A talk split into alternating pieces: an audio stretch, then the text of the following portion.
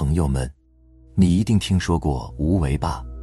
《道德经》里说：“无为而无不为。”但大部分普通人，可能仅仅只是听过，根本不知道其中到底讲了什么，更不知道它能给你带来什么样的不可思议的好处。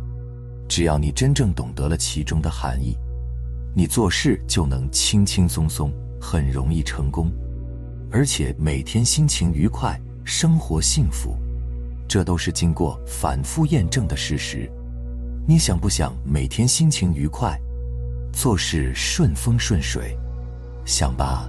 好，我们来拆分解析一下《道德经》中的核心概念“无为”到底是什么意思。如果你明白了这个词的真正含义，不管你做什么都能轻松。快乐，最重要的是，做什么事情都容易成功。理解了这个无为的真正含义，你就知道，原来平时认为对的，很多都是错的，是坑，是陷阱。比如说，我们平时经常自我激励，或者激励别人，跟孩子说：“你一定要努力，这次一定要考一百分。”你要自律，要坚持，坚持到底就是胜利。或者跟自己说：“我今年一定要赚到多少钱，我必须减到多少斤，我每天必须跑多少公里。”结果怎么样？不但目标没实现，而且还陷入了无休止的精神内耗，越来越痛苦，越来越焦虑。为什么？如果你弄懂了无为，你就明白了，你平时的自责、痛苦、焦虑、精神内耗，全部是来自所谓的坚持、激励、自律等等的鸡汤，而无为才是消除你痛苦、焦虑、精神内耗，让你不断成功的金钥匙。为什么这么说呢？无为而无不为，从字面上看。可能很多人都会认为，无为就是不作为，什么都不做，躺平，大家都躺平了，那社会还发展吗？人类早灭绝一万回了。所以这么理解无为肯定是不对的。那老子口中的无为真实意义是什么呢？就是我们常说的一个词：顺其自然。无为无不为的意思，就是说，只要你能做到无为，也就是顺其自然，那任何事情你都可以去做，任何事情你都能做成，都能有所作为。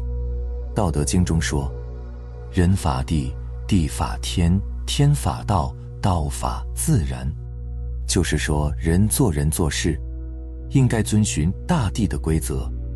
大地的运行遵循的是天的规则，天要遵循道的规则，道遵循的是自然法则。说到底，无为就是要遵循事物本来的规律，自然而然，顺其自然。世上所有的事物，都遵循自然而然这条道的最高定律发展。所以呢，老子给了我们三个人生建议。为无为，事无事，为无畏。也就是说，人要以无为的态度，去实现有为的理想；要以事无事的态度，去处理事情。事无事就是不滋事，不多事，让事情顺其自然，就可以获得水到渠成的效果。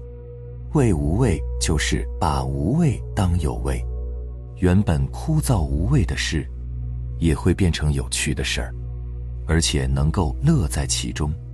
这是一种至高境界，达到了这种层次，我们呢就可以享受到真正的快乐。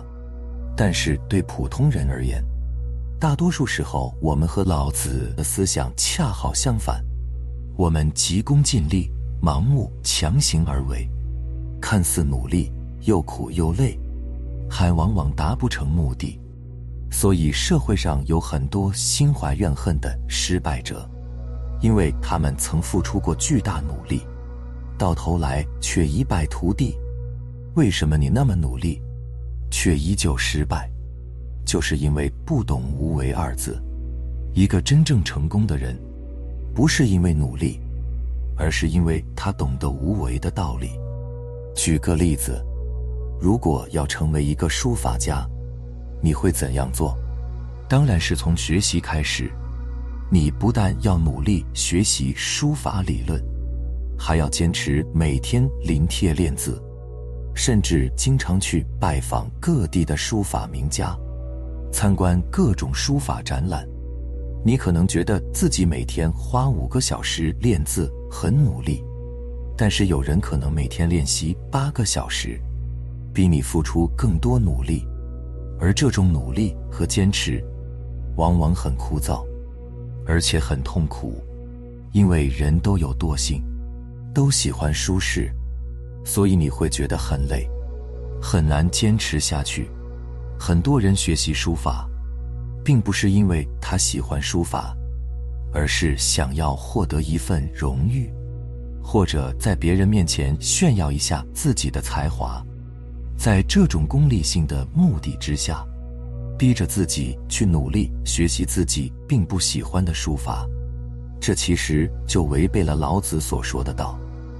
哪怕付出再多的努力，他也很难在书法的道路上获得成功。但是，一个真正喜欢书法的人呢？他不会在乎有没有荣誉，不在乎别人会不会夸奖，他只是把书法当成自己的热爱。哪怕每天写十个小时，也不会有累的感觉，反而会更投入、更专注，并享受其中的快乐。这就符合老子所说的“顺其自然，为无为，事无事，为无畏”。而越是这样的人，越容易获得成就。所以很多人说，我也付出了同样的努力，为什么他可以成功，我却不行？因为成功者顺其自然，而你在勉强自己。学习也是一样，很多人读书的时候有厌学的情绪，虽然知道读书是为自己好，但只要一上课就很抵触。他努力想有所作为，有所改变，但到考试依旧不及格。而有的人却觉得上课时间过得太快，总是。意犹未尽，在别人眼中，他学得毫不费力，因此，只有对一件事无比热爱，如痴如醉，乐此不疲，并体会到无味中的有味时，成功才会按照道法自然的规律，水到渠成。无为，那是一种纯真纯粹的人生境界。无为，并不是什么都不做。而是顺应自然，顺应内心去做，它不受任何外界干扰，也不带任何世俗功利目的，是出于一种热爱，发自内心喜悦的自然而然。当一个人的内心不纯粹的时候，他很难获得真正的成功。如果你的心里充斥着杂念，就会干扰你的行为。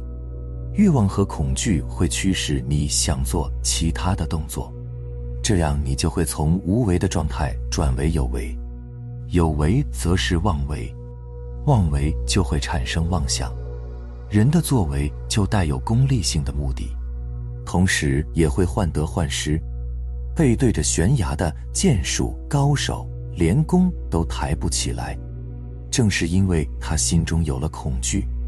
害怕自己掉下悬崖，是不是这个道理？老子说：“天下神器，不可为也，不可执也。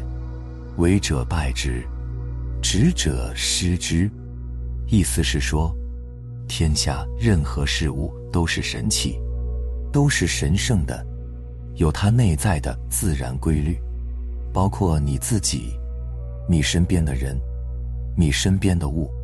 只要它存在，它就有存在的理由，都是神圣的。你违背它自身的法则，事情不但不顺利，而且还带来更多危害。所以，不管你是想赚钱还是想成功，都不能违背自己本性，不能与天道对抗，不能与自己内心和天性对抗，因为那是一厢情愿。要顺从内心，顺从自然。好了，非常感谢你能看到最后，希望可以让你有所收获。我们下期再见。